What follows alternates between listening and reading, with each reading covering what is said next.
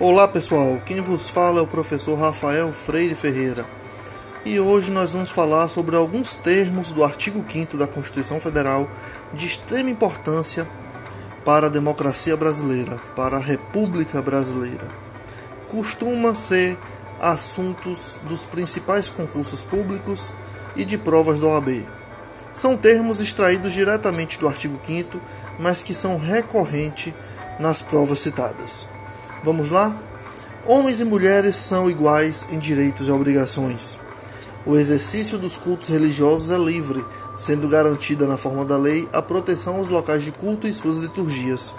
É livre a expressão da atividade intelectual, artística, científica e de comunicação, independente de censura ou licença.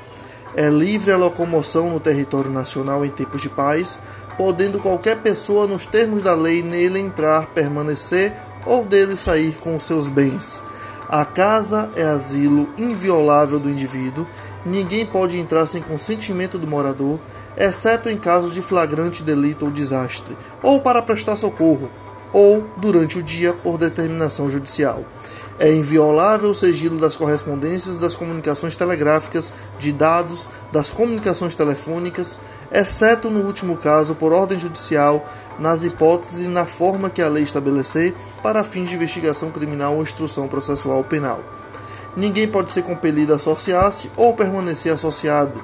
O Estado promoverá, na forma da lei, a defesa do consumidor. É garantido o direito à herança a lei considera crimes inafiançáveis, insuscetíveis de graça ou anistia, a prática da tortura, o tráfico ilícito de entorpecentes e drogas afins, o terrorismo e os definidos como crimes hediondos. A prática do racismo constitui crime inafiançável e imprescritível, sujeito à pena de reclusão nos termos da lei. É assegurado aos presos o respeito à integridade física e moral.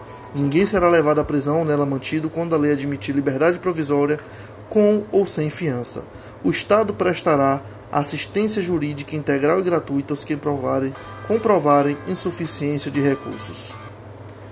Espero que esses termos sejam de grande valia para o entendimento de vocês do artigo 5 e até a próxima. Um grande abraço.